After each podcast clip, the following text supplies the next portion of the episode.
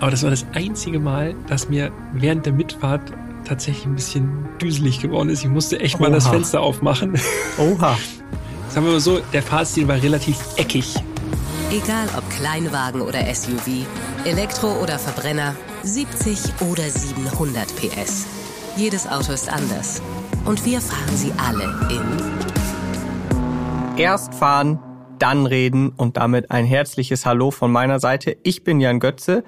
Das ist Folge 84 unseres Podcasts, in dem wir jede Woche ein Auto besprechen. Und mit wir meine ich nicht nur mich, sondern auch Peter. Hallo Peter. Richtig. Hallo Jan. Hallo liebe Zuhörerinnen und Zuhörer. Ja, Folge 84 und äh, nicht lang schnacken, direkt rein in den Sound. Ich bin gespannt. Der Sound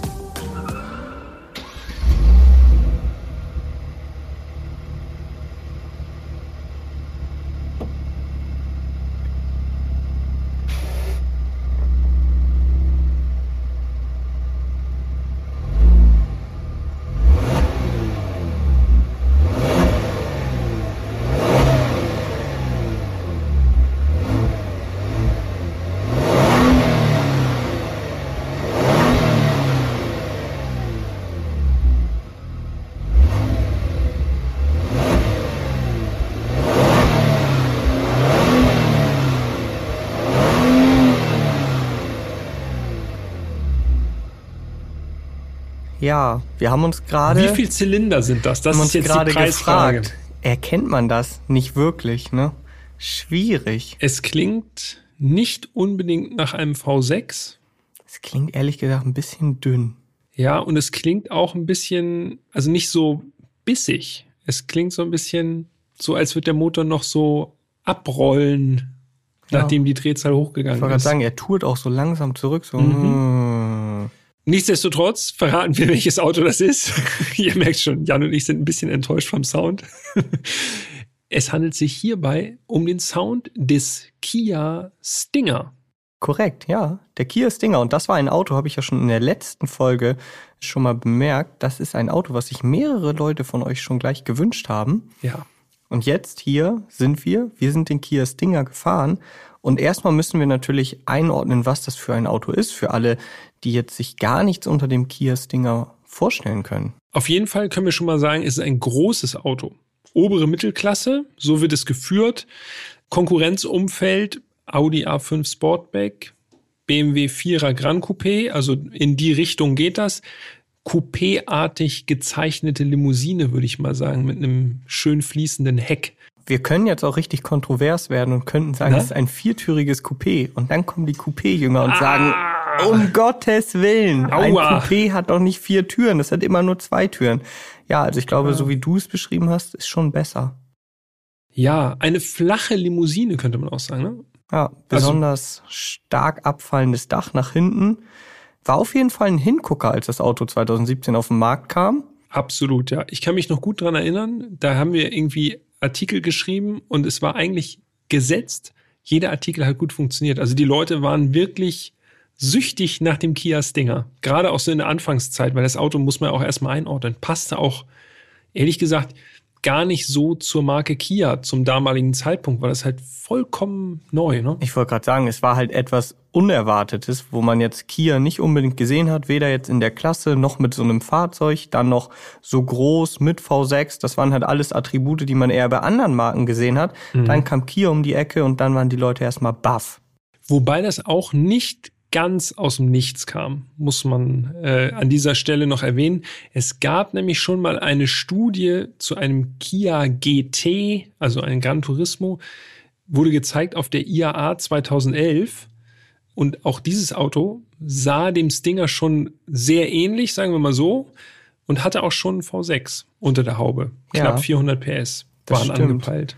Und dann hat es wieder sechs Jahre gedauert. Zuletzt haben wir immer Autos, oder immer häufiger Autos hier im Podcast nach dem ID Bus und dem Jeep Gladiator, ja. wo es Studien gab und es dann Jahre gedauert hat, bis man sich bei den Marken dann durchgerungen hat und gesagt hat, okay, lasst uns dieses Auto doch bauen. Ja, eigenartig, ne? Ja. Aber das scheint sich bei manchen Autos auch wirklich gelohnt zu haben, da so hartnäckig zu bleiben, weil ich bin mir sicher, auch wenn die Autos jetzt nicht unbedingt die übelsten Erfolgsgaranten sind, trotzdem zahlen die natürlich auf so ein Markenimage gut ein. Ne? Also ich Ja, denke, 100 Prozent. wir haben es ja gesehen, also so viele Leute von euch, wie sie, die gesagt haben, ey, fahrt doch mal bitte den Kia Stinger. Allein das zeigt ja schon, das Ding sticht halt aus der Kia-Masse raus. Wir kriegen wenig Zuschriften, die sagen, fahrt doch mal einen Kia Picanto, obwohl das wahrscheinlich das wesentlich erfolgreichere Auto am Ende ist. Ja, definitiv, ja. Es ist so ein bisschen so ein, ja, so ein Markenhero, wenn man so will. Ja. Das ist das Auto, was raussticht. In Deutschland kam das im Oktober 2017 auf den Markt und ich habe auch nochmal den damaligen Basispreis rausgesucht. 43.990 Euro. Also es war natürlich auch wirklich ein echt guter Preis für das, was man da geboten bekommen hat. Ja.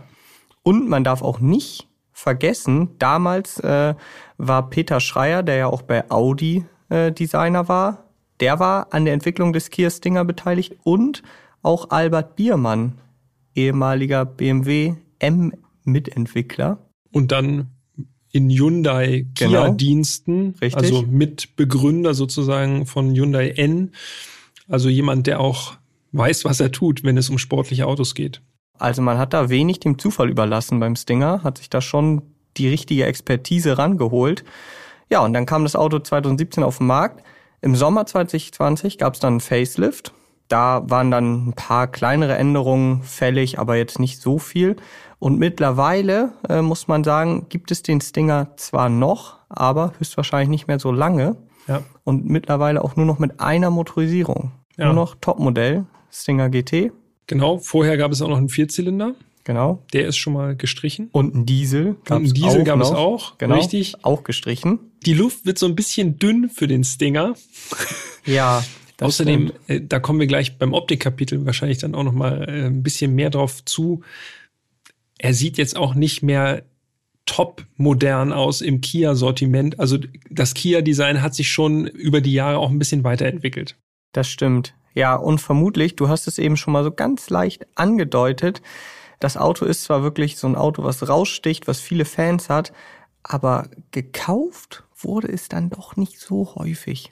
Achtet, ja- achtet mal drauf, äh, wenn man so mal auf der Autobahn unterwegs ist oder so, das ist wirklich eine Seltenheit, dass man mal einen Kia Stinger sieht. Aber man sieht sie, ja doch, manchmal sieht man sie und dann fallen sie auch wirklich auf, Ja. weil das Auto hat halt wirklich eine gute Präsenz, ist ein großes Teil, sieht sehr elegant aus. Ja, aber man sieht ihn halt relativ selten. Ja, und ich kann das Ganze noch mit Zahlen untermalen. Oha. Ich habe mal wieder in die Zulassungsstatistik reingelunzt Ja. und habe mal geguckt. Was schätzt du, wie viele Ich wusste es. Kia Stinger von Ende 2017, es war dann ja quasi nur noch zwei Monate oder so, in 2017, bis Ende 2022 in Deutschland zugelassen wurden? Also wir sprechen von knapp fünf Jahren. Genau, Ähm, drei Motorisierungen, zumindest am Anfang. ihr merkt schon, ohne jede Vorbereitung, ohne jede Ahnung, So muss es sein. ähm, 4800. Ja, also es ist nicht so weit entfernt. Aber es ist weniger. Es ist weniger. 3700. Oha, Ja? Zweiter Punkt, Treffer? der war 3695 Autos in Wow. Deutschland. Okay. In ja. fünf Jahren. ja, das ist, es ist kein Volumenmodell. So viel steht fest. 2022 habe ich nochmal nachgeguckt. Da 235 Stück. Ja, okay. Und wenn man einen richtigen Exoten will, also wirklich einen absoluten Exoten innerhalb des Exoten quasi, dann sucht man nach einem Stinger Diesel. Davon gibt es nämlich insgesamt in Deutschland wurden nur 271 Stück zugelassen. Das ist erstaunlich. Na gut, da kommen wir vielleicht später nochmal drauf zu sprechen. Ja, also so viel zu den Zulassungsstatistiken. Das Auto ist zwar bei vielen Leuten bekannt und scheinbar auch sehr beliebt, denn sonst hättet ihr euch es, ihr es euch ja nicht so oft gewünscht. Aber gekauft wurde es nicht ganz so häufig. Und ich kann noch ein, ein, eine kurze Anekdote nochmal zum Besten geben, denn der Kia Stinger ist für mich ein ganz, ganz einzigartiges Auto. Denn es gab mal eine Fahrveranstaltung, das muss ich an dieser Stelle nochmal ganz kurz platzieren. Es gab mal eine, Anekdoten sind immer gut. eine Fahrveranstaltung auf der Nordschleife. Ich glaube, das war auch 2017 irgendwann. Und da wurden geführte Fahrten mit dem Kia Stinger auf der Nordschleife veranstaltet. Und das läuft dann so ab, dass die Journalisten sozusagen durchtauschen im Auto. Ich glaube, da saßen sogar drei Leute pro Auto irgendwie drin und dann ist man Runden gefahren. Und äh, gefahren ist bei mir als erstes ein lieber Journalistenkollege aus einem skandinavischen Land. Ich verrate, mehr verrate ich nicht. Und natürlich auch nicht hier kein Bashing. Aber der ist zum ersten Mal auf der Nordschleife gefahren. Auch das ist ja kein Problem. Aber das war das einzige Mal, dass mir während der Mitfahrt tatsächlich ein bisschen düselig geworden ist. Ich musste echt mal das Fenster aufmachen. Oha. Sagen wir mal so, der Fahrstil war relativ eckig. klingt, klingt so, ja. Aber dafür konnte der Stinger überhaupt nichts, weil später bin ich dann auch noch gefahren, äh, möglichst weich natürlich, um die Passagiere zu schonen. Und naja, wie er sich dann fährt, das gucken wir dann ja später nochmal. Ja, okay. Also hast du schon mal einen kleinen Teaser drauf gegeben, wobei es jetzt wenig zum Stinger verraten hat, ne? Das stimmt, aber es ist trotzdem, das ist mir ein bisschen in Erinnerung geblieben. Das, das verbindest du mit nie. dem Stinger. mit dieser Veranstaltung. Genug der Anekdoten. Jetzt gucken wir uns den Stinger mal genau an. Das Design. Und du hast ja schon gesagt, es ist ein großes Auto und das wollen wir auch nochmal mit Zahlen belegen. 4,83 Meter ist das Dinger lang. Also es ist schon wirklich ordentlich lang. 1,87 breit, 1,40 hoch und. Haben wir auch schon gesagt, recht flach. Ja, tatsächlich. Genau. Also 1,40 mhm. ist jetzt nicht besonders hoch, ne? Nee, für eine Limousine schon. ist es nicht hoch, genau. Und der Radstand 2,91 Meter. Da sind wir wieder relativ nah dran an den drei Metern, die magischen drei Meter, wisst ihr ja. Also, das ist ein Auto, was ordentlich Präsenz hat auf der Straße. Ja. Tatsächlich dann ja auch, auch noch mal weniger aufgrund der Abmessung, sondern aufgrund des restlichen Designs auch noch mal. Ne? Ähm, vielleicht können wir beim Stinger mal was anders machen und mal am Heck anfangen. Oha.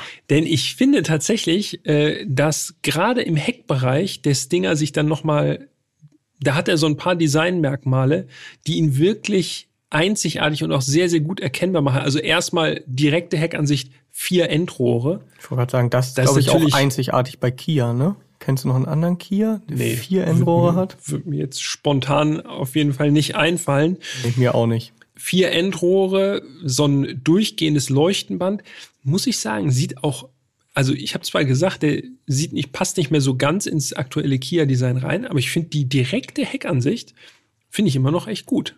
Also ja. zeitlos. Ja, genau. Wirkt clean auf jeden Fall, das stimmt. Und wenn wir dann so ein bisschen um die Ecke rumgehen, dann ist da ein Designmerkmal, das, das finde ich super strange. Denn die Rückleuchten laufen so in so einem Strich in die Seitenlinie aus. Genau, so ein ganz dünner Strich von der Rückleuchte. Dazu muss man jetzt sagen, das fällt bei unserem Fahrzeug gar nicht so stark auf. Ja. Schaut euch die Bilder gerne an. Erst fahren, dann reden bei Instagram. Ihr kennt das Spiel. Da laden wir die Bilder jetzt schon mal parallel hoch. Das liegt daran, dass unser Fahrzeug die Sonderfarbe hatte High Chroma Red. Also so ein dunkles Rot ist eigentlich eine ziemlich häufige Farbe tatsächlich beim Stinger. Wenn du so, mich fragst. Eigentlich so die eigentlich so die Standardfarbe für ein Stinger, so gefühlt. Obwohl die extra kostet. Ja. Aber es ist die Standardfarbe, kostet auch nur in Anführungsstrichen 200 Euro extra.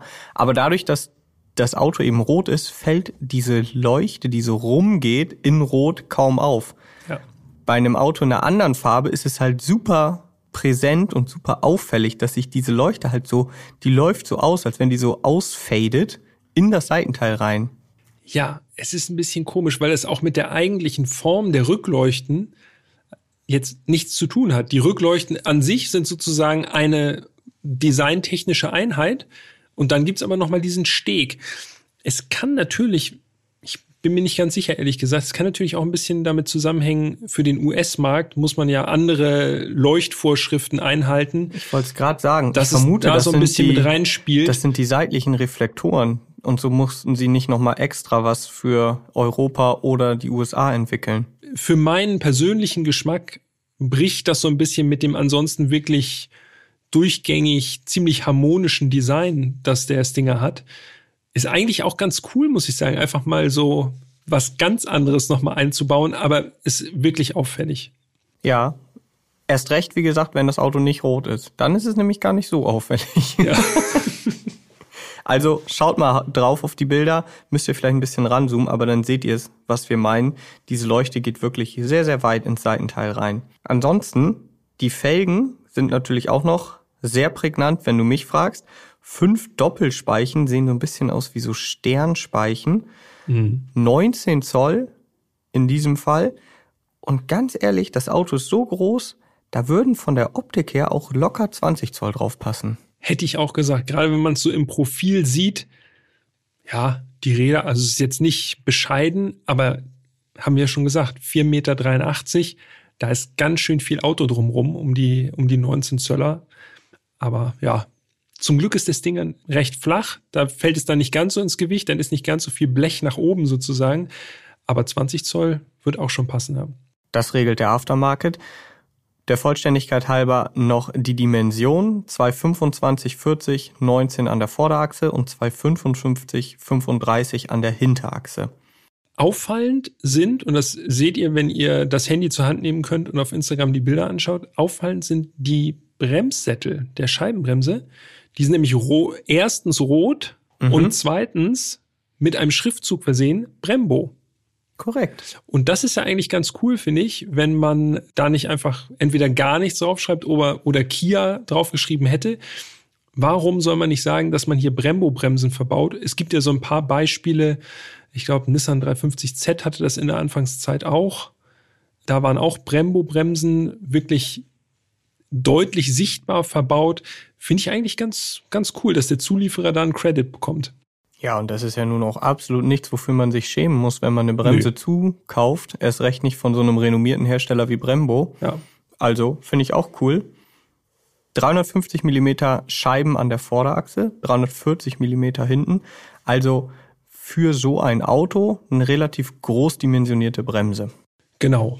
Ansonsten langgestreckte Form, das haben wir schon gesagt. Wenn wir ansonsten mal schauen, hinterm Kotflügel sozusagen oder zwischen Rad und Fronttür.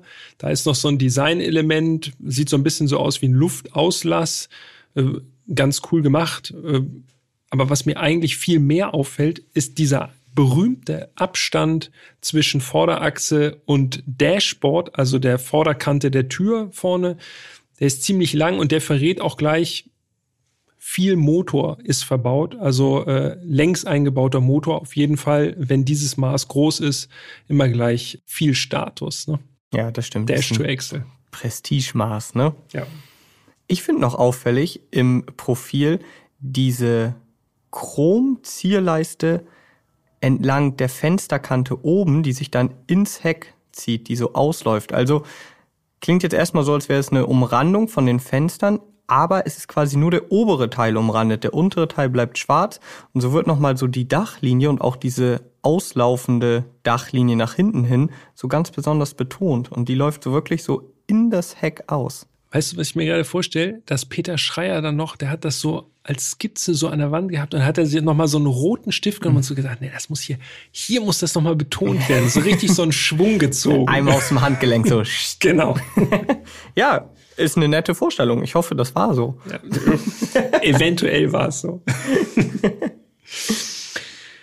okay, und dann, ja, wir sind schon relativ weit rumgegangen jetzt um den Stinger, aber die Nase gucken wir uns auch noch mal an. Und Nase kann man wirklich sagen, denn der Stinger hat ja noch diesen typischen Kia Tigernasengrill, also diese klassische Kia Grillform, die so in der Mitte wieder so ein bisschen zusammengeht ja, sieht ansatzweise, muss ich sagen, so beim Betrachten der Bilder, wenn das weiter zusammengehen würde, dann könnte das fast eine BMW-Niere sein, ne? Ich wollte sagen, es sieht ein bisschen aus wie beim Z4. Genau, so eine flache, breite Niere. Genau, ja.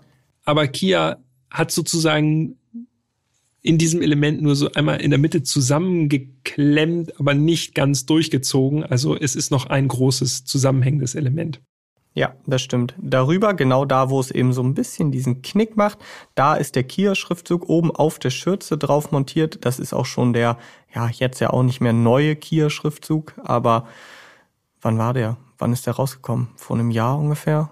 Würde ich schätzen, vielleicht ist es sogar schon länger her. Da gibt's ja immer die Leute, die dann KN genau. da drin lesen. Ich gehöre ja auch dazu.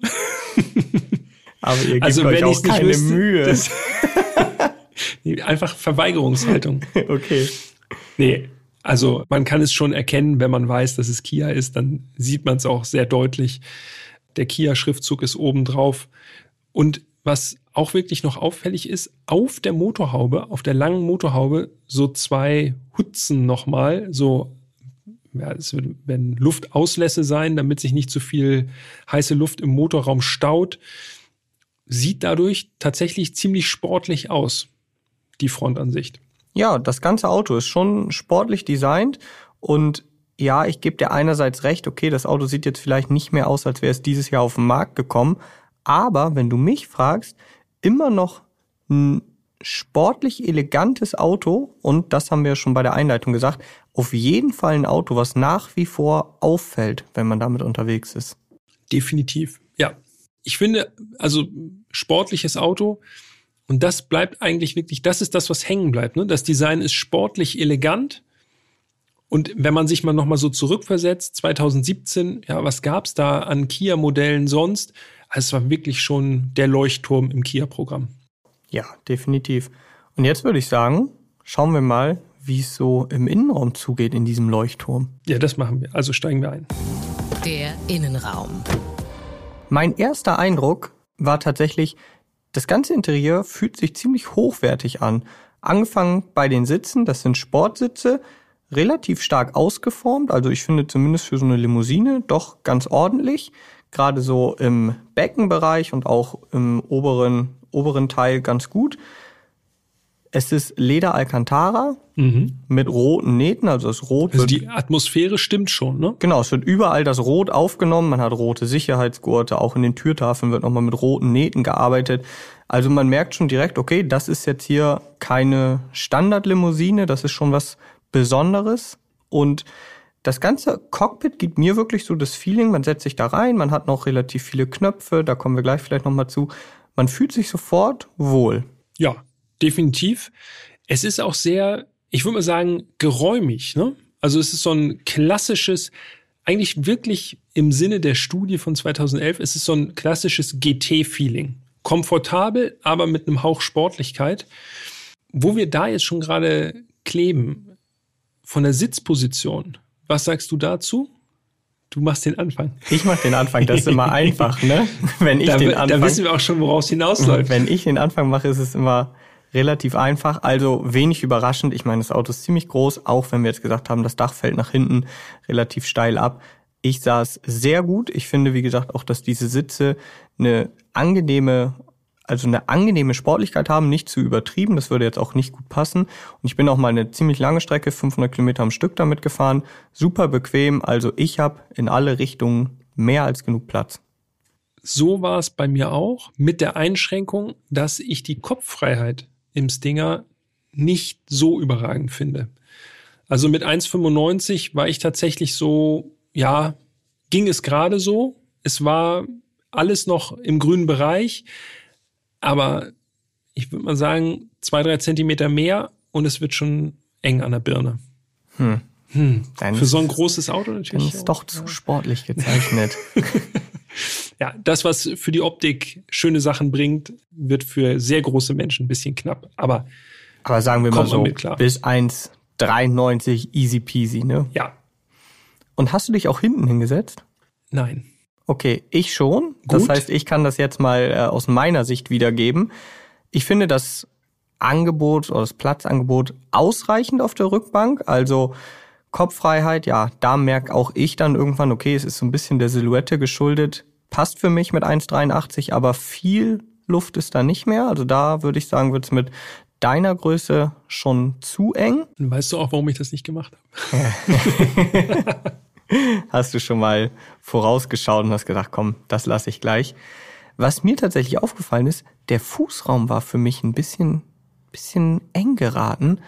Du hast die Füße auch kaum unter den Vordersitz wirklich bekommen. Also der fährt dann so nach unten, ne? Und zwar, genau. zwar so im Ganzen. Da gibt's ja. dann nicht so, wie heißt es, Fußgaragen. Ja, genau. Sondern es ist einfach der Sitz, der nach unten geht und dann war's das. Also das war so das, was mir aufgefallen ist, wo ich gesagt habe, hm, das ist ein bisschen blöd für die Füße, wird's ein bisschen eng.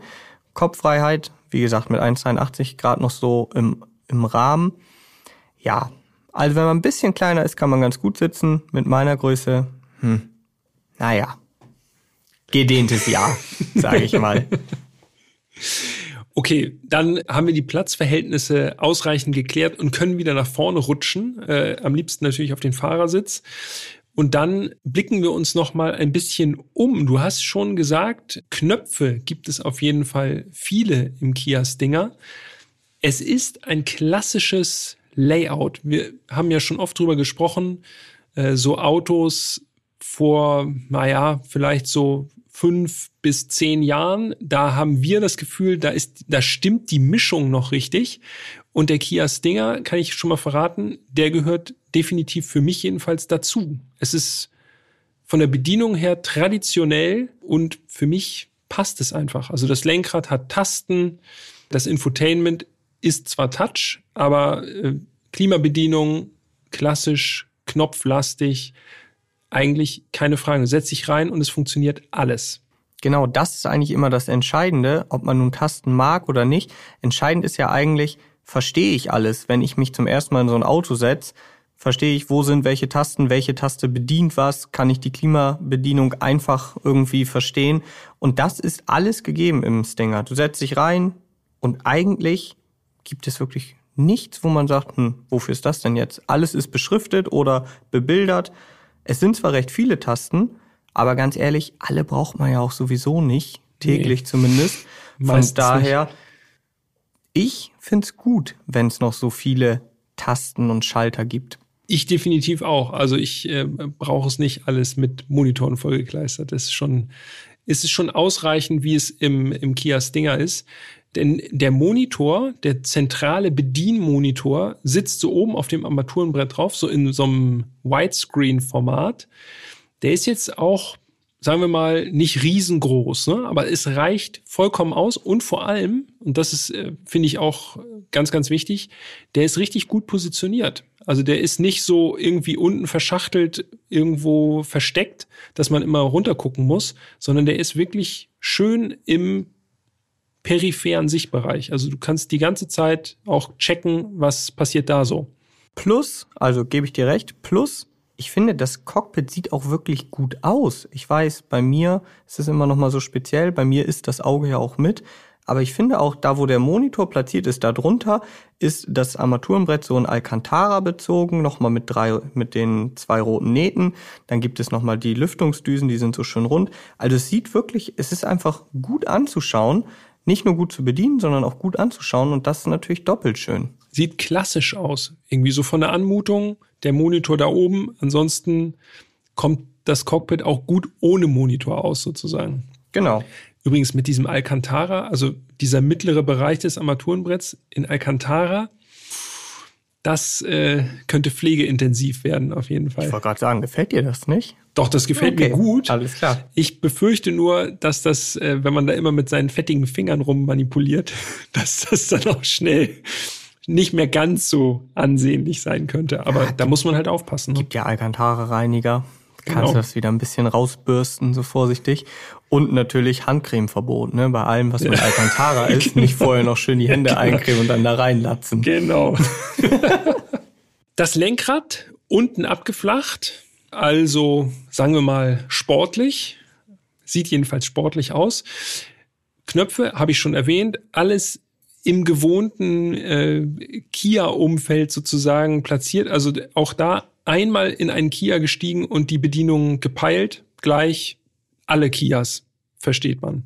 Dann äh, Pralltopf. Hast du mal so ein bisschen daran so rumgefummelt? Brauchte ich gar nicht. Ich finde, der sieht, ich sehe das schon. Ja. Ich weiß, glaube ich, worauf du hinaus willst. Das ist Billo. Hartplastik. Genau. Aber und nicht nur Style, sondern es ist auch Hartplastik. Und man sieht es wirklich richtig. Man, es wirkt auch ein bisschen wie ein Fremdkörper, wenn man so reinschaut, weil ja. das Lenkrad ist Leder, im Griffbereich noch perforiert, rote Nähte, es sieht alles gut aus, man hat Schaltwippen. Und dann hast du diesen Pralltopf und es sieht einfach auch aus, als wäre der aus, aus einem anderen Auto irgendwie da reinge gepflanzt. Genau, so als hätte, ja, als wäre das Lenkrad drumrum ausgetauscht worden durch was Cooleres. Genau. Und der Pralltopf, da hat man sich gedacht, ach komm, den können wir auch hier aus Kia XY aus den USA, der passt da auch rein. Und weißt du, welches Teil im Innenraum noch dieses Hartplastik hatte? Der Handschuhfachdeckel. Das Handschuhfach war ja, nämlich genau stimmt. so, wo ich dachte, ey, ja. diese zwei Teile passen überhaupt nicht zum Rest des Cockpits. Ja, der Rest ist schön. Genau. Von den Materialien fühlt sich alles gut an, ist auch alles so verarbeitet, dass man da nicht das Gefühl hat, das bricht jetzt gleich ab. Das war alles solide. Ja, ja ist halt so. Was, Ja. Da, Was- wurde was an soll der, man machen? da wurde an der falschen Ecke gespart. Da hätte ich da noch mal ein bisschen aufgeschäumtes Plastik erwartet oder so. Also, naja gut, man kann nicht alles haben. Dafür hat der Stinger wirklich eine richtig gute Ausstattung. Ne? Also elektrische Sitze mit Memory, Sitzheizung, Sitzbelüftung, Harman und Kardon Soundsystem. Also wirklich das volle Ornat ist da drin. Ja, definitiv. Also da merkt man, da hat sich Kia auch wirklich Mühe gegeben, alles reinzupacken, was es so verfügbar gab, äh, einfach um das Topmodell auch noch zu stärken. Ne? Also es ist wirklich, man ist rundum versorgt. Ja, das stimmt. Und man sieht tatsächlich auch, dass es das Topmodell ist, wenn man auf die Instrumentierung blickt. Denn der Stinger hat noch klassisch analoge Instrumente, finden wir, glaube ich, beide ziemlich charmant. Ich stimme zu. In der Mitte natürlich schon digitales Display, ganz klar, aber Drehzahlmesser links und Tacho rechts, die sind noch analog. Auch schöne Skalen drauf, rote Zeiger, das sieht alles, finde ich, gut aus. Nicht zu drüber, aber passend. Und Könnte auch in einem Alfa Romeo so Ja, aussehen. stimmt. So, also es hat schon auf jeden Fall was sehr Europäisches. Ja, stimmt. Jetzt, wo du sagst, würde auch zu einem Alpha passen. Und die Instrumentierung an sich ist auch gut. 300 kmh und 8000 Umdrehungen beim Drehzahlmesser. Okay, roter Bereich Kleine 6,5. Einschränkung. Ja. Und 300, das können wir auch schon mal sagen, läuft der Stinger jetzt auch nicht. Zumindest nicht ohne weiteres, sage ich mal. Kommt auf den Berg an, auf den man runterfährt. Genau, und den Windschatten, den man mitnimmt. ja, aber man sieht also auch da, ich glaube, ohne dass ich es jetzt nachgeschaut habe, ähnlich wie mit den vier Rohren, ich kenne auch keinen anderen Kia, der einen Tacho bis 300 hat. Nein. Also da bin ich mir auch sehr sicher, das gibt es nicht. Und dann ist mir noch auf der Mittelkonsole ist mir noch eine kleine Sache aufgefallen, über die wir noch äh, reden können. Da gibt es natürlich einmal so ein, so ein Fach, äh, das man so hochklappen kann, äh, so ein kleiner Deckel, wo man dann auch nochmal Becherhalter hat und eine schöne, wirklich große Armauflage, also die man sowohl von links als auch von rechts gleichermaßen gut benutzen kann. Das ist wirklich komfortabel, das Ganze. Also wer längere Reisen damit macht, äh, sitzt da auch schon wirklich sehr, sehr bequem. Gangwahlhebel natürlich für die Automatik, erinnert mich so ein bisschen an Audi.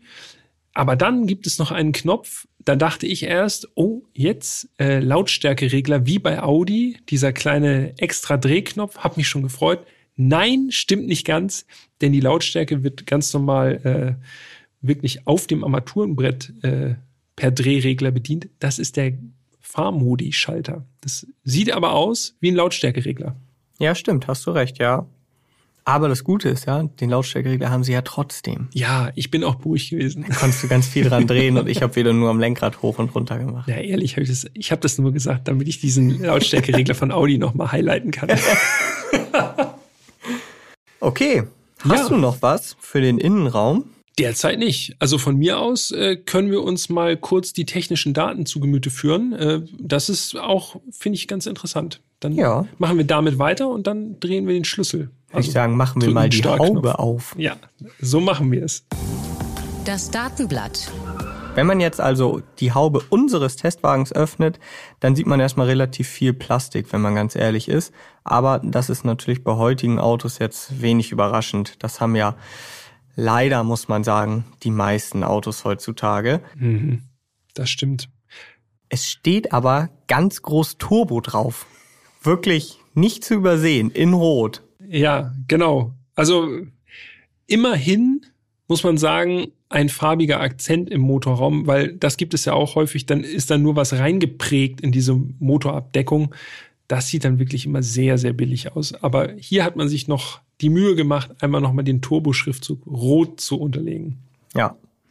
Und unser Motor, das ist ein 3,3 Liter V6. Genau genommen 3342 Kubik. Mhm. Also wird abgerundet. Logisch. Abgerundet, ja, das ist sympathisch, ne? da wird nicht irgendwie gesagt, ja, 3,5 oder sowas, ne? Ja, auf keinen Fall. 3,5 sowieso nicht. Und der leistet im Stinger 366 PS und 510 Newtonmeter. Ja, also amtlich würde ich sagen, von der Leistung her äh, solide äh, für so ein sportliches großes Auto. Aber auch interessant finde ich 3000, 3666 PS, 366 PS bei 6000 Touren. Also hat so eine, ich würde mal sagen, klassische Auslegung, zumindest anhand der Zahlen. Man kann ihn also drehen und es kommt obenrum die Leistung. Ne? Das ist schon ganz interessant, muss ich sagen. Ja, das stimmt. Absolut. Es gibt eine Achtgang-Automatik im Kia Stinger. Auch nur die? Genau. Und es gibt Allradantrieb. Genau. Und das ist beides Serie und die Automatik ist auch wirklich eine Wandlerautomatik, kein DSG oder sowas. Mhm. Und die Fahrleistung, die finde ich tatsächlich ziemlich amtlich. Topspeed 270 km/h, also nicht abgeregelt hier. Ja, genau. Wie bei der deutschen Konkurrenz ganz häufig. Genau. Eigentlich fast immer. A5 Sportback und 4er Grand Coupé werden dabei 250 Pi mal Daumen jedenfalls äh, limitiert. Da zieht der Stinger einfach vorbei. Und 0 auf 100 5,4 Sekunden. Auch das ist für so ein großes Auto und das Gewicht können wir auch nochmal nennen, knappe 2 Tonnen, 1980 Kilo. Ja, also leicht ist er nicht, ne? Nee, er sieht aber auch schon nicht leicht aus. Nee. aber ich finde umso beeindruckender diese 5,4 Sekunden, ehrlich gesagt. Das liegt natürlich dann auch am Allradantrieb. Der hilft dann natürlich, die 0 auf 100 Zeit zu drücken. Aber wirklich äh, sportliche Werte. Ja, das stimmt. Und es ging sogar noch sportlicher. Mhm. Denn wir haben es ja schon eingangs erwähnt, Ursprünglich gab es auch mal drei Motorisierungen, die wollen wir zumindest der Vollständigkeit halber nochmal nennen. Also es gab einen Vierzylinder Benziner, der hatte anfänglich 255 PS, später dann 245 PS. Und es gab auch einen Diesel, den haben wir ja schon angesprochen, 2,2 Liter Vierzylinder mit 200 PS. Jetzt fragt ihr euch, okay, es ging noch sportlicher. Einer von den Motoren wird es ja wahrscheinlich nicht sein. Das ist korrekt, denn der Kia Stinger GT, also das Topmodell, der hatte ursprünglich 370 PS, das war vor dem Facelift. Und in dieser Leistungsstufe, und das finde ich wirklich bemerkenswert, da ist die 0 auf 100 Zeit, die angegebene 0 auf 100 Zeit 4,9. Mhm. Eine halbe Sekunde. Ja, was ist da passiert? Vor allen Dingen, weil das Drehmoment sonderbar. auch gleich ist. Es ist exakt 510 Newtonmeter, 510 Newtonmeter, es sind 4 PS mehr und die sollen eine halbe Sekunde machen. Das ja. sind aber heftige PS. So geht's. also das die, sind Kia PS. Die 4 PS. Die zählen vierfach. Die schallern richtig rein. ja, ist schon komisch, ne? Ein bisschen. Zumindest sonderbar. Eventuell liegt es dann auch irgendwie an einer anderen Getriebeprogrammierung oder die Launch Control wurde anders gesetzt. Vielleicht jetzt weniger hart, um Material zu schonen, aber ist auf jeden Fall auffällig. Ja, aber so oder so, ob nun 4,9 oder 5,4, beides ist ziemlich schnell. Und ein Wert sind wir euch noch schuldig und das ist der Preis. Und den finde ich tatsächlich auch sehr interessant, denn der Basispreis, der liegt bei 60.620 Euro. Das ist jetzt nicht wenig Geld. Gemessen an dem, was man dafür bekommt, finde ich aber, das kann ich jetzt schon mal sagen, einen fairen Preis, weil wie gesagt, Ausstattung ist ziemlich gut. Und jetzt kommt der Hammer. Wir sagen ja immer Basispreis und dann kommt der Testwagenpreis und dann fallt ihr wahrscheinlich meistens aus allen Wolken und sagt. Zumindest bei deutschen Herstellern. Genau, ja. boah, krass, das Ding hat irgendwie 15.000, 20.000 Euro an Extras drin. Der Stinger hat ein Extra. Und dieses Extra kostet 200 Euro. Das ist die Lackierung. Ah. Das heißt, Basispreis 60.620 Euro, Testwagenpreis 60.820 Euro. Das ist einfach grundsympathisch, ne? Ja. What you see is what you get. 100 Prozent. Ja eigentlich müsstest du sagen, ja, das ist schon ganz sympathisch, aber ich spiele ja gerne im Konfigurator stundenlang rum. Aber trotzdem, für die Kundschaft erleichtert es das und der Preis ist halt der Preis und nicht irgendeine Wunschvorstellung von einem Auto, das sowieso niemand kaufen möchte. Ja, genau. Also ja, konfiguratormäßig geht dann nicht viel, da ist man schnell durch. aber, wie du auch gerade gesagt hast, ich kann es verkraften, weil es ist einfach auch eine absolute Ausnahme heutzutage. Also die meisten Autos, da denkst du, wenn du die siehst, boah, das sind echt schöne Autos, tolle Ausstattung, ja, und wenn du dann die Basisversion daneben siehst, denkst du, naja, ist doch gar nicht mehr so schön, wie ich das so mir vorgestellt habe. Viel Marketing, ne? Ja, genau. Die Bilder, gaukeln einem dann äh, gekonnt was vor. Ja, hier ist, da ist wirklich dieser Stinger ist noch richtig oldschool. Das Fahren. Und wir haben ja schon in der letzten Folge ganz am Ende angeteased, also wir sind beide dieses Auto schon mal gefahren vor dem Testwagen, den wir für den Podcast hatten. Mhm. Du hast ja gesagt, du warst damit schon auf der Nordschleife unterwegs. Da war ich nicht unterwegs, aber wir beide, also du bist das Auto ja schon, du bist ja fast die ganze Zeit gefahren. Kenn den in- und auswendig, Ja. Wir waren nämlich beide schon mal, das ist auch schon ein paar, Jahr, paar Jährchen her, auf einem Drift-Training mit dem Kia Stinger. Ja, irgendwo im Osten. Ja, auf so einem alten Flugplatz oder so, ne? Ja. Oha, mir ist der Name entfallen. Groß, Weiß ich auch nicht. Großdöllen, glaube ich. Tut ja. aber auch wenig zur Sache, wo das Ganze stattgefunden hat. Aber interessant ist, erstmal muss man natürlich sagen, okay, Drifttraining mit einem Kia Stinger ist jetzt wahrscheinlich nicht das erste Auto, was den meisten Leuten in, in den Kopf kommt, wenn man jetzt ans Querfahren denkt. Und zweitens haben wir auch schon gerade gesagt, Allrad Ja. ist jetzt auch nicht so Optimum fürs Driften. Und eine Wandlerautomatik jetzt auch nicht unbedingt, es sei denn, die ist jetzt wirklich sportlich abgestimmt und weiß, was zu tun ist. Ja. Aber Komische Kombination.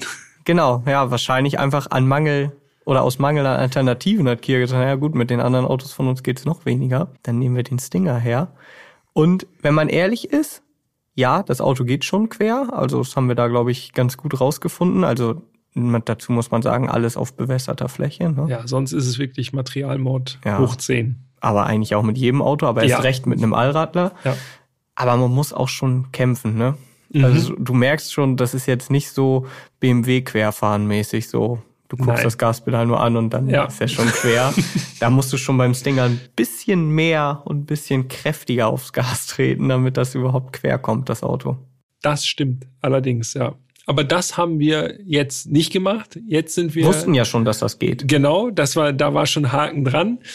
Jetzt sind wir nur geradeaus gefahren. Schön Hin in der wieder Spur. auch mal um eine Kurve. Nee, ich bin nur geradeaus gefahren. Ich habe mich einmal gelenkt. Okay, das heißt, Peters Eindrücke zur Lenkung fallen weg heute. Das übernehme ich dann gleich. Du bist im Kreis gefahren. Genau, ich bin nur im Kreis. Wo fangen wir an? Erster Eindruck, würde ich sagen, ne? Einsteigen. Und Mhm. äh, das, was mir als allererstes, als aller, allererstes aufgefallen ist beim Losfahren, das Lenkrad super dünn. Also Ja. so ein großes Auto ist jetzt ein komischer, also ist auch kein direkter Fahreindruck, muss man ja ehrlich sagen. Aber eingestiegen und gedacht, boah, das ist so ein, der sieht so massig aus und so. Und dann steigt man an und dann merkt man, huch, das Lenkrad das ist so ganz, ganz dünner Lenkradkranz, passt irgendwie im ersten Moment gar nicht dazu. Gewöhnt man sich auch schnell dran, aber das ist so ein kurzer Irritationsmoment für mich gewesen, dass ich dachte, ich erwarte da halt so ein dickes BMW oder Audi Lenkrad, so vom Gefühl her einfach, ne? Ja, es ist ein ganz feines Instrument. Genau, ja, exakt. Das ist halt so GT-Style, alte Schule. Das stimmt. Ja, und dann beim Rausfahren aus der Tiefgarage merkt man großes Auto. Also die Länge ist schon erheblich, auch ziemlich breit, aber alles super gediegen. Man hört den Motor sonor im Hintergrund, aber es ist absolut nicht aufdringlich. Das heißt also auch die ersten Meter so im Stadtverkehr, mega unkompliziertes Auto. Definitiv. Genau das habe ich aber ehrlich gesagt auch erwartet. Was mir wirklich gut gefallen hat, ist so der Motor, ohne dass man jetzt ihm schon die Sporen gegeben hat, sondern nur so in der Stadt. Dazu muss man sagen, heutzutage ist das ja echt schon eine Wohltat, dass es überhaupt noch mal einen Sechszylinder in so einem, in so einem Auto gibt. ist leider viel zu selten geworden. Und ich finde, dieser Motor, der ist auch wirklich charakterstark. Ist dir mal aufgefallen, wir haben das gerade erst bei der letzten Folge zum GT4S gesagt, man merkt so an der Ampel, wenn man genau darauf achtet, auch dieser Motor läuft nicht 100% rund. Der schüttelt sich manchmal so ein bisschen. So, und wo jetzt vielleicht die Perfektionisten sagen würden, oh Mann, das ist aber nicht, Nicht so seidig. Genau. Aber ja. irgendwie finde ich, ist das einfach, es ist halt so charakterstark. Und auch ganz bestimmt beabsichtigt, weil wenn man schon V6 unter der Haube hat, dann möchte man ja auch was davon merken. Ne? Also was bringt es, wenn der einfach nicht hörbar ist, nicht spürbar, dann ist es langweilig. Also gebe ich dir recht, du fährst halt im Bewusstsein auch durch die Stadt, dass da ein größerer Motor vorne verbaut ist. Das ist ein schönes Gefühl. Ja, das äh, passt auf jeden Fall zu der Größe des Autos und zum ganzen Ambiente. Ja. Ja. Und dann ist mir aufgefallen, die Automatik, Achtgang-Automatik, die gefällt mir richtig gut. Ich komme immer wieder drauf zurück. Ich finde, Wandlerautomatiken in so großen Autos ist das einfach genau das Richtige. Das schaltet unauffällig, aber super zuverlässig. Es kann schnell schalten, wenn du möchtest, aber es schaltet auch super verschliffen, wenn du es nicht äh, wenn du es nicht möchtest, dass es so schnell vorangeht oder so. Es ist einfach, du hast kaum das Gefühl, dass sie da ist und sie macht alles richtig. Gibt dem Auto auch so eine richtig schöne Lässigkeit. Man kann also richtig entspannt drin sitzen. Das ist ja, wie schon erwähnt, äh, man hat da so eine Wohlfühlatmosphäre schon drin, finde ich. Ja. Und dann kann man so ganz chillig mit einer Hand das Lenkrad halten und so mitschwimmen und die Automatik macht wirklich einen super Job. Ja, keine Mucken, keine Anfahrschwäche. Ja. Und selbst wenn du dann denkst, ah, hier jetzt nochmal kurz jemanden überholen oder so und nicht mal in Sport bist, wenn du dann einen Kickdown machst, dann ist sie ja trotzdem schnell. Ist ja nicht mal so, dass du dann denkst, boah, und jetzt braucht die ewig, um die Gänge zu sortieren. Gar nicht. Liegt natürlich auch an der Kombination mit dem auch relativ großvolumigen Motor, ne? 3,3 Liter Hubraum. Ja. Da ist natürlich auch Drehmoment schon bei niedrigsten Drehzahlen da. Ich habe noch mal ganz kurz geguckt. 510 Newtonmeter, das ist natürlich das Maximum Drehmoment, aber von 1300 bis 4500 Touren. Also es ist wirklich äh, so ein Motor, der schiebt richtig unten raus schon gut an, ja. obwohl das Dinger eben zwei Tonnen wiegt. Genau. Und man merkt auch, finde ich, dass die Gasannahme für so ein großes Auto ziemlich direkt ist. Also da merkt man so diesen sportlichen Anspruch. Es ist ja immer so diese, dieses Zusammenspiel aus Komfort auf der einen Seite und aus Sportlichkeit auf der anderen Seite. Das ist schon schwierig, da so eine richtig guten Kompromiss hinzukriegen. Und das finde ich, hat der Stinger echt gut gemacht. Also man merkt, wenn man will, geht sportlich voran, dann ist die Gasannahme auch ziemlich direkt. Die Automatik macht genau das, was du willst. Aber du kannst es auch wirklich komplett gechillt und entspannt angehen. Und das passt auch. Außerdem stehendes Gaspedal, ne? Das mhm. ist auch immer, ich finde das, das passt einfach zu solchen Autos, passt das richtig gut.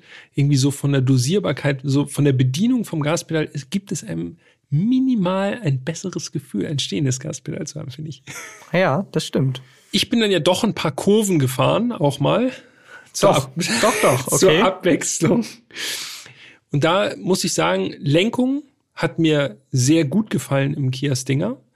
Ich habe ein bisschen die Hand von Herrn Biermann daraus gespürt.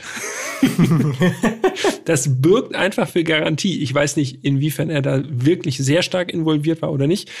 Aber ich finde, für so ein großes Auto, so Autobahnauffahrten und so, zwei Tonnen, haben wir schon gesagt, fühlt sich sehr schön mechanisch an, gute Rückmeldung und macht einfach Spaß, mit diesem großen Auto auch Kurven zu fahren. Also echt ein schon, würde ich sagen, sportlicher Anspruch auch in der Lenkung. Ja, würde ich auch sagen. Und ist dir aufgefallen, nur 2,1 Lenkradumdrehungen. Also sehr direkt übersetzt. Genau. Das Ganze kleine Lenkbewegungen mit relativ viel Wirkung dann schon, ne? Ja. Das Fahrwerk, da war ich am Anfang so ein bisschen skeptisch, weil ich mir gedacht habe, okay, schweres Auto, wie wird sich das wohl, wie ist das wohl abgestimmt? Auch da finde ich, ist der Kompromiss natürlich immer schwierig. Einerseits soll das Auto sportlich sein, andererseits will man da ja auch nicht so eine knüppelharte Bude haben. Das mhm. würde auch gar nicht zum, ja. zum Rest des Autos passen. Und da muss ich sagen, auch hier sehr guten Job gemacht. Ich fand, es war wirklich ausgewogen. Für den einen oder anderen hätte es vielleicht ein bisschen sportlicher sein können, aber ich fand, es passt richtig gut. Ja, finde ich auch es ist immer noch viel Restkomfort vorhanden. Ne? Genau. Ich finde, man darf das halt nicht mit einem Sportwagenfahrwerk verwechseln. Ne? Das ist halt, so wie du schon gesagt hast, manche Leute werden sich das vielleicht wünschen oder auch erwarten. Aber dieser GT-Charakter kommt im Stinger, finde ich, gut rüber. Das ist immer, auch in den Sportmodi, finde ich, ist da immer noch ein gewisser Anspruch an den Komfort. Finde ich ehrlich gesagt sympathisch. Also es ist so ein bisschen, kommt dem sozusagen ziemlich nahe, was wir sonst auch immer so gesagt haben, die Autos um 2000, eine Fahrwerkseinstellung, die einfach passt. Ja, genau, wie du sagst, also wenn es jetzt auch zu sportlich wäre, dann wäre das vielleicht auf der Landstraße wieder angenehm oder passend, aber gerade wenn man dann so längere Autobahn fährt und jede Querfuge und jede, jede Bodenwelle rauscht dann so wirklich in deinen Rücken, das würde wieder gar nicht zu dem Auto passen. Ja, das stimmt. Und ich bin ja nun, habe ich gerade gesagt, ich bin ja nun auch eine längere Autobahnetappe gefahren und da habe ich den Stinger wirklich zu schätzen gelernt. Also so auf langer Strecke Autobahn, das war abends, da war echt nichts los, konnte man so ganz entspannt 200 fahren und einfach die Kilometer nur so abreißen. Ja, gerade auch der mit dem langen Radstand, ne? Der ist wirklich, das kann man wirklich sagen, der ist einfach super ausbalanciert und super stabil einfach. Bei jeder, bei jeder ja. Geschwindigkeit äh, ist es einfach ein Auto, was einem ganz, ganz viel abnimmt und äh, einfach, wo, so wie du sagst, wo man einfach Kilometer mitfahren kann. Da kannst du wirklich lange Strecke mitfahren. Es ist angenehm leise, es ist komfortabel. Du hast eine gute Soundanlage. Alles Wichtige hast du an Bord, wenn du willst, Tempomat und sowas. Also wirklich so, dass ich sagen würde, passt für mich. Und auch hier wieder, wir haben noch gar nicht gesagt, welche Fahrmodi es überhaupt gibt. Also fünf an der Zahl sind es. Smart, Eco, Komfort, Sport und Sport Plus. Ja. Ich war einmal mehr nur in Komfort fast unterwegs. Also klar habe ich Sport und Sport Plus auch mal ausprobiert, einfach um zu sehen. Bei Sport und Sport Plus ist mir noch aufgefallen, hattest du es auch, dass die Sitzwangen ja. ja. zusammenfahren? Ja, das ist ein eigenartiges Gefühl, aber irgendwie auch ganz cool, finde ich, weil es so richtig, man merkt so richtig, man stellt auf Sport und dann macht der Stinger schon so, dann spannt er sich schon so vor. Und, Wie so ein Muskel. Genau, und dann denkt man so, okay, jetzt hält er mich schon fest, jetzt geht's ab. Und wir hatten es ja schon mal beim M5 E60 aus Folge 34. Da waren das ja sogar so aktive Sitzwangen, die in der Kurve dann noch quasi dich abgestützt haben äh, im Rückenbereich. Das war jetzt beim Stinger nicht so der Fall. Der greift dich quasi einfach ein bisschen fester zu, wenn du willst. Wie gesagt, habe ich für einen Test alles mal ausprobiert, aber ich bin am Ende im Normalgebrauch immer wieder auf Komfort gelandet, weil ich dachte, okay, das passt für mich am besten zum Stinger. Ja. Dieser Fahrmodus. Ging mir genauso, vor allem, weil ich auch relativ viel auf der Autobahn unterwegs war. Also ich bin auch eher die längeren Strecken damit gefahren, jetzt nicht so im Stadtverkehr oder äh, auf der Landstraße. Also Komfort kommt dem Wagen schon von der Charakteristik einfach am nächsten. Ja. Was ist eigentlich dieser Smart-Modus? Haben wir auch, das hatten wir schon mal, ne? Ja, das, das kannst so du selber einstellen, glaube ich. Oder ist das ein Ding, was sich selbst einstellt? Ja, ich glaube ja. Also, ja, eventuell ja. Also kann man auch eigentlich, also eigentlich, ganz ehrlich, Kia, mach einfach nur Komfort und gut. Das sagen jetzt wir und die Stinger-Besitzer genau, da draußen. Nein, ey, Sport diese Plus. Idioten, was fahren lieber nur in Komfort? Wir brauchen doch Sport und Sport Plus. Aber einmal mehr, wenn der Modus auch nicht Komfort heißen würde und es gäbe nur den, wie eben bei den älteren Autos, wird sich wahrscheinlich auch keiner beschweren. Das glaube ich nämlich auch, ja. Weil wer hat schon was dagegen, wenn man jetzt nicht von jeder Fuge irgendwie durchgerüttelt wird? Ja. Ja, Motor haben wir noch gar nicht so viel zu gesagt, ne? Nee. Ich finde wirklich, äh, gerade auch auf der Autobahn, ist es schon beeindruckend. Wir haben ja schon gesagt, 366 PS, 510 Newtonmeter Drehmoment ist schon ein souveräner Antrieb auch. Ja, Sechszylinder. Es ist Sechszylinder ist einfach gut.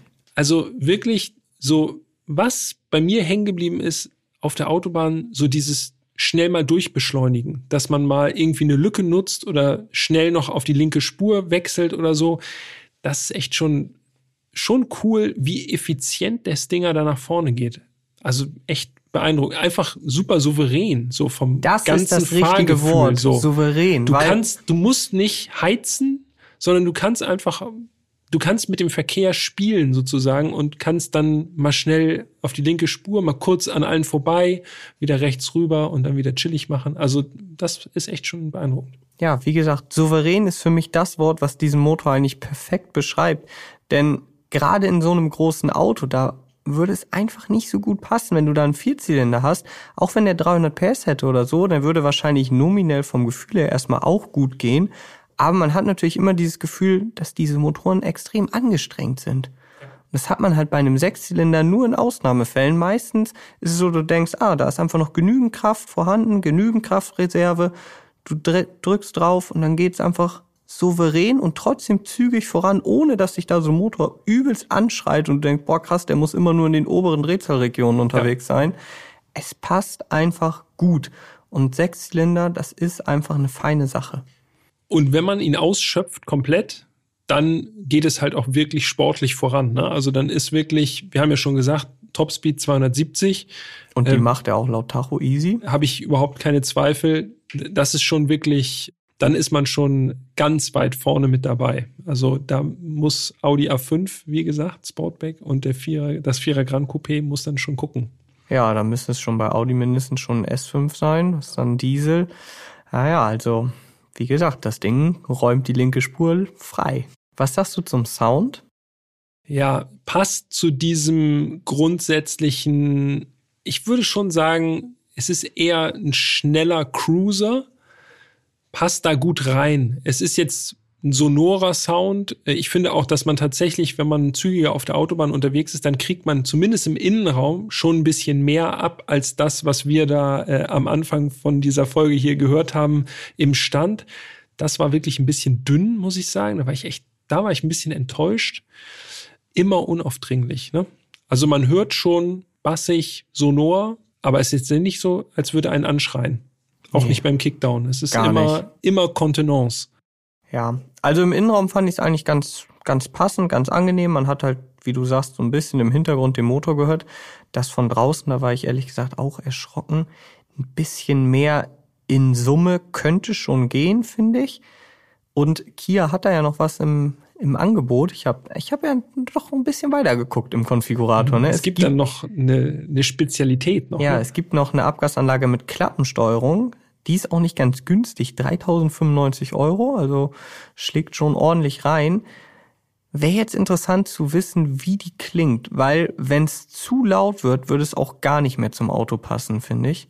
Ja. Es müsste eigentlich nur ein bisschen mehr von diesem schönen Sechszylinder auch hörbar sein. Tja, das ist jetzt die große Frage. Ne? Das war bei uns auf jeden Fall nicht verbaut. Genau. Von daher können wir nicht, können wir nicht äh, kein Urteil uns da erlauben, ob das dann äh, ein bisschen mehr Emotionen in den Stinger noch mit reinbringt. Ja, andererseits würde ich sagen, ey, bevor das Ding nachher so ein richtiger Schreihals ist, dann lieber mit dem etwas dezenteren Klang unterwegs sein. Kannst du dir das vorstellen? Ich glaube es Eigentlich ehrlich gesagt nicht. nicht. Aber andererseits 3100 Euro. Irgendwas musst du dafür ja auch kriegen. Wenn es einfach nur eine Nuance lauter ist, denkst du, oh ja gut, 3100 Euro. Golf R äh, die Akrapovic-Anlage, 4100 mhm. und ein paar zerquetschte Euro. Ja. Das ist jetzt auch nicht, ist jetzt auch nicht der richtige Schreihals. Hm. Naja. Na gut. Aber äh, wir gucken aufs Gesamtpaket und da muss man sagen, da passt es schon während der Fahrt im Innenraum ist das schon äh, ein stimmiges akustisches Signal, was da weitergegeben wird an die Insassen. Verbrauch, dein Lieblingsthema. Ja, Achtung, Achtung, ich bin jetzt nicht mega sparsam gefahren, also nicht meine übliche WLTP-Runde. Das machst du nur bei so Bangern wie dem GT4 RS und so. Absolut, da wo es sich richtig lohnt. Nein. Ist tatsächlich zeitlich beim Stinger leider nicht drin gewesen, muss ich gestehen. Aber ich habe natürlich äh, hier mal geschaut, ein Langzeitverbrauch habe ich hier drin gehabt von 10,8 Litern. Mhm. Und ich auf meinen knapp 400 Kilometern, wobei da viel Autobahnanteil dabei war, bin auf 11,5 Liter gekommen. Okay. Der angegebene Verbrauch, das ist ja auch immer wichtig, damit man weiß, okay, hm, ist es nah dran, weit drüber, jenseits von Gut und Böse. Der angegebene Verbrauch ist 10,4 mhm. kombiniert. Ja. Innerorts, das allerdings auch, finde ich, interessant, 13,5. Ja. Hubraum da kommt der Hubraum ja, da halt kommt, einfach. Genau, da ist natürlich, da ist natürlich der Sechszylinder dann wieder im Nachteil mit 3,3 Liter Hubraum. Und ich habe einen Langzeitverbrauch auf meinen knapp 1000 Kilometern. Wie gesagt, Langstrecke viel dabei, auch viel schnelle Autobahn, habe ich ja gesagt. Es war abends viel frei, dann bin ich dann auch meistens 200 oder ein bisschen mehr sogar gefahren. 12,7. Oh. Finde ich aber ehrlich gesagt für ein Auto, was zwei Tonnen wiegt, was eben 3,3 Liter Sechszylinder unter der Haube hat, finde ich das auch noch okay. Und wie du schon gesagt hast, wahrscheinlich, wenn man sich richtig Mühe gibt, fährt man auch mit 10 Liter. Ja. Dann ist halt nur die Frage, auch. braucht es dann den Sechszylinder? Dann könnte man wahrscheinlich auch einen der mega exotischen Diesel nehmen. Das würde ich mal richtig interessant finden. Den Diesel-Stinger. Aber ja, gut, gibt es nicht mehr. Aber das ist eigentlich eine super interessante Kombination. So geht schon so in Richtung Phaeton-Diesel. So ein richtiges Langstreckenauto, ne? Ja, Was war das? 2,2 Liter Diesel, Vierzylinder 200 PS, Genau. 440 Newtonmeter. und allein vom Drehmoment her, gut, ob man jetzt 440 Newtonmeter hat oder 510, das ist jetzt nicht, nicht der ganz, ganz entscheidende Anteil. Ich glaube, der wird auch schon für zügiges Reisen richtig gut geeignet gewesen sein. Eigentlich eine interessante Kombination. Also das wäre so, wenn ich, das muss ich jetzt hier so fazitmäßig schon mal vorwegziehen quasi. Das wäre, glaube ich, wenn ich gezwungen werden würde, ein Stinger mir zu kaufen, dann wäre das, glaube ich, meine Wahl sogar. Tatsächlich. Mhm. Oha.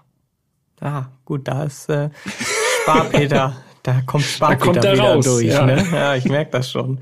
Okay, aber was meinst du? Wollen wir einfach schon mal dann, du hast jetzt ja quasi schon vorgegriffen. Ja, ich habe schon vorgegriffen. Ja. Ins Fazit mal rein. ja, rein da.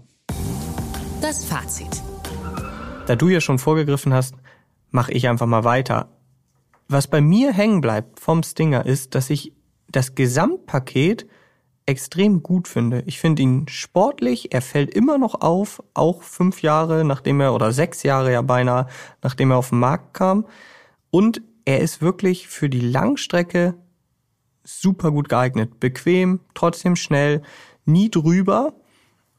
Und was mich ganz besonders anmacht an diesem Auto, ist irgendwie fühlt es sich alles so oldschool an. Aber oldschool im positiven Sinne. Mit vielen aktuellen Autos verglichen ist das noch so, dass ich sage, ah, das ist eine Wohltat, da einzusteigen mit vielen Knöpfen, mit so einem großen Motor. Klar, das hat auch seine Nachteile, aber irgendwie ist das genau das, was ihn heutzutage unter diesen, ja, wenn man es negativ ausdrücken will, ja, ist ja doch ein Einheitsbrei oft bei modernen Autos. Ja, so sch- Baukastenprinzip einfach. Genau. Ne? Ja. Und da sticht der wirklich so positiv raus einfach. Das stimmt. Wertigkeit ist auf jeden Fall auch noch ein, finde ich jedenfalls ein großer Pluspunkt, was man jetzt vielleicht von einem Hersteller wie Kia nicht unbedingt erwartet. Also jedenfalls so imagemäßig würde ich sagen, ja klar, das ist eine gute Marke, so. Aber da hätte ich gedacht, ja, okay, die werden sich vielleicht bei so einem Ding nicht ganz so Mühe geben. Vollkommenes Gegenteil. Also fühlt sich wirklich alles sehr solide an. Wirklich gut. Einfach. Ja. Plus sieben Jahre Garantie in Clou. Ja. Auch noch wirklich ein Punkt, den man ja nicht außen vor lassen darf. Wenn man sich jetzt also noch einen zieht, dann hat man einfach Ruhe bis 2030. das ist schon krass. Das sind halt dann Sachen, über die du dir keine Gedanken machen musst. Mit Ausnahme von Verschleiß ist nicht viel. Und ich weiß, das klingt jetzt wieder ein bisschen hochgestochen, aber lasst es mich einordnen. Ich finde, auch für das, was man bekommt, ist das Auto preiswert. Klar, 60.000 Euro für ein Auto ist sehr viel Geld, verstehe ich und sehe ich ganz genauso.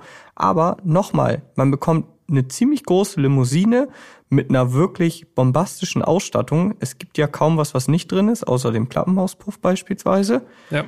Man hat einen ordentlichen Motor, was heutzutage ja auch eine Seltenheit ist, dass man noch einen Sechszylinder hat, Wandlerautomatik, Allradantrieb, das ganze Paket für gut 60.000 Euro. Und ich weiß, ich ziehe ihn immer wieder ran, aber für mich ist das so ein Auto, was sich eingebrannt hat vom Preis. Der Tiguan aus Folge 69, Ja, ja, ja. der hat auch 60.000 Euro gekostet. Und wenn man mir diese beiden Autos hinstellt und sagt, entscheide dich, also da muss ich nicht eine Sekunde überlegen. Ja, es ist halt ein Kia wirklich fürs Herz auch, ne? Und auch ein bisschen noch für den Geldbeutel, wenn man sich das Gesamtpaket anguckt. Und das ist, das macht ihn wirklich attraktiv. Ja. Das einzige Problem ist, sie sind auch gebraucht relativ wertstabil. Was jetzt vielleicht auch unerwartet kommt. Ja. Also, wenn man Bock drauf hat, dann vielleicht jetzt noch losgehen. Wie gesagt, noch gibt es das Auto. Es erinnert mich so ein bisschen an die Alfa Romeo Giulia. Wo wir auch so, wo man das Gefühl hat, okay, das könnte so ein Klassiker der Zukunft sein. Und ich lehne mich jetzt mal ganz weit aus dem Fenster. Ich glaube auch, dass der Kia Stinger ein Klassiker der Zukunft werden könnte, weil es einfach so was Spezielles ist. Und auch, so wie du sagst, es ist so ein Oldschool Fahrzeug, sportliche Limousine. Wer baut sowas noch in Zukunft? Genau. Und auch bei Kia wird das wahrscheinlich so ein einmaliges Leuchtturmding sein. Also ich glaube nicht, dass Kia jetzt in naher Zukunft nochmal auf die Idee kommt, so ein Auto zu bauen, auch nachdem wir ja die Verkaufszahlen eingangs erwähnt haben. Das stimmt. Da ist eher sowas wie äh, EV6 jetzt der Stinger-Ersatz sozusagen, der elektrische. Genau. Ja. ja, das ist der Kia Stinger. Ne? Also, äh, wo wir jetzt so lange drüber gesprochen haben, muss ich sagen, mir auf jeden Fall wieder in guter Erinnerung. Ja, einmal mehr wieder ein Auto, wo man, gut, wir hatten jetzt natürlich vorher schon beide Berührungspunkte, das heißt, wir waren nicht ganz unbefangen, als wir da rangegangen sind, aber einmal mehr so ein Auto, wo man vielleicht vorher jetzt sich wenig Gedanken drüber gemacht hat und nachdem man dann mal die Chance hatte, das Auto über einen längeren Zeitraum zu fahren, denkt man, boah, krass, ist ja wirklich ein Auto mit Charakter, was echt besonders ist. Ja, das, was wir immer so vermissen. Autos mit Charakter, ne? Ja. Wobei, wir entdecken ja schon einige, muss man sagen. Aber wir picken natürlich ich auch die sagen, Das könnte raus. ja auch daran liegen, dass wir aussuchen, welche Autos wir fahren. Wer weiß, was, wie das nächste Auto so abstellt, ist auch charakterstark. Ja, definitiv. Das ist wirklich auch sehr charakterstark. Ist also und es ist ein Auto. Mehr Charakter geht fast gar nicht in dieser Fahrzeugklasse. Auto, wenn ich das auf der Straße sehe, dann denke ich bis heute krass. Das ist ja wirklich, äh, das sieht wirklich krass aus. Stimmt, es hat auch so einen Überraschungseffekt. Genau. Du denkst, wow, das sieht aus wie ein großes SUV und so richtig stämmig. Und dann kommt man näher und denkt, huch, das ist ja ganz anders, als ich dachte. Ja, und mit diesem Cliffhanger lassen wir euch äh, quasi jetzt noch ein bisschen rätseln bis nächsten Mittwoch. Und ich sag mal so, es könnte ein anderes Auto sein, als ihr jetzt vielleicht denkt. Wer weiß. Also vielen Dank für heute, Jan. Hat Spaß gemacht, mit dem Kia Stinger und mit dir darüber zu reden, auf jeden Fall. Ähm, vielen Dank fürs Zuhören und ich sag schon mal Tschüss bis nächste Woche. Ja, auch von meiner Seite. Vielen Dank an dich, Peter. Vielen Dank ans Zuhören. Ihr wisst ja, das haben wir diese Folge, glaube ich, noch gar nicht erwähnt, wenn ihr irgendwas loswerden wollt zum Podcast, zur Autoauswahl, schreibt uns gerne entweder podcast.autobild.de eine E-Mail oder ihr schreibt uns bei Instagram eine DM. Erst fahren, dann reden, alles zusammengeschrieben. Wir freuen uns natürlich von euch zu hören, versuchen auch immer schnellstmöglich zu antworten. Und dann würde ich sagen, danke und bis nächsten Mittwoch. Macht's gut, ne? Ciao, ciao. Tschüss.